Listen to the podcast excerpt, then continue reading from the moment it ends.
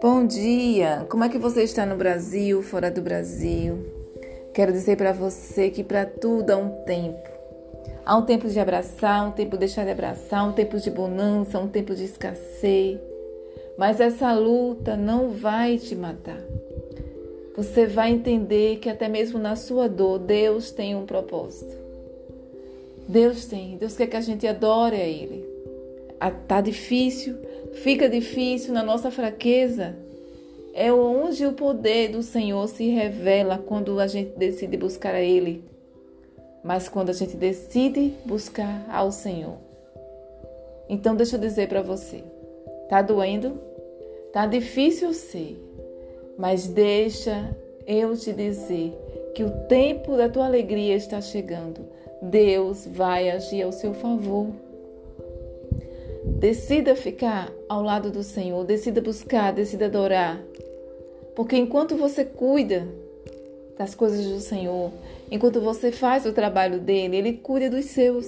Ele cuida do que é seu, pode ter certeza. Ele cuida. E em tudo ele tem um propósito. Que Deus abençoe, porque os dias da tua alegria estão por vir. Louvado seja o nome do Senhor na sua vida.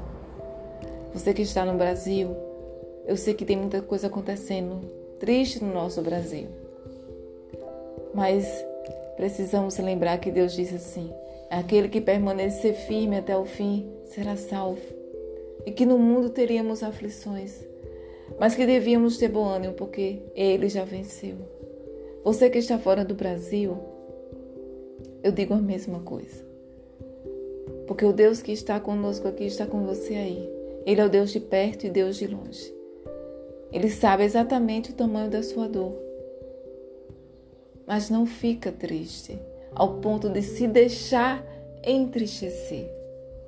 A tristeza vem, mas a palavra do Senhor diz assim: que Desfrute a prosperidade enquanto pode. Quando chegar os tempos difíceis, reconheça que ambos vêm do Senhor. Lembre-se que nada é garantido nessa vida. Nada. Mas ele diz também que, como é maravilhoso ser sábio, analisar e interpretar as coisas, a sabedoria ilumina o rosto e abranda a dureza das feições. Então, que Deus te abençoe. Que você lembre que desfrutar da prosperidade e também em tempos difíceis é reconhecer que os dois vêm de Deus e que nada nessa vida é garantido a não ser o eterno, que é Jesus. A vida com Ele. Amém? Deus te abençoe. Obrigada por você sempre poder lembrar de ouvir o podcast Mude hoje e seja feliz.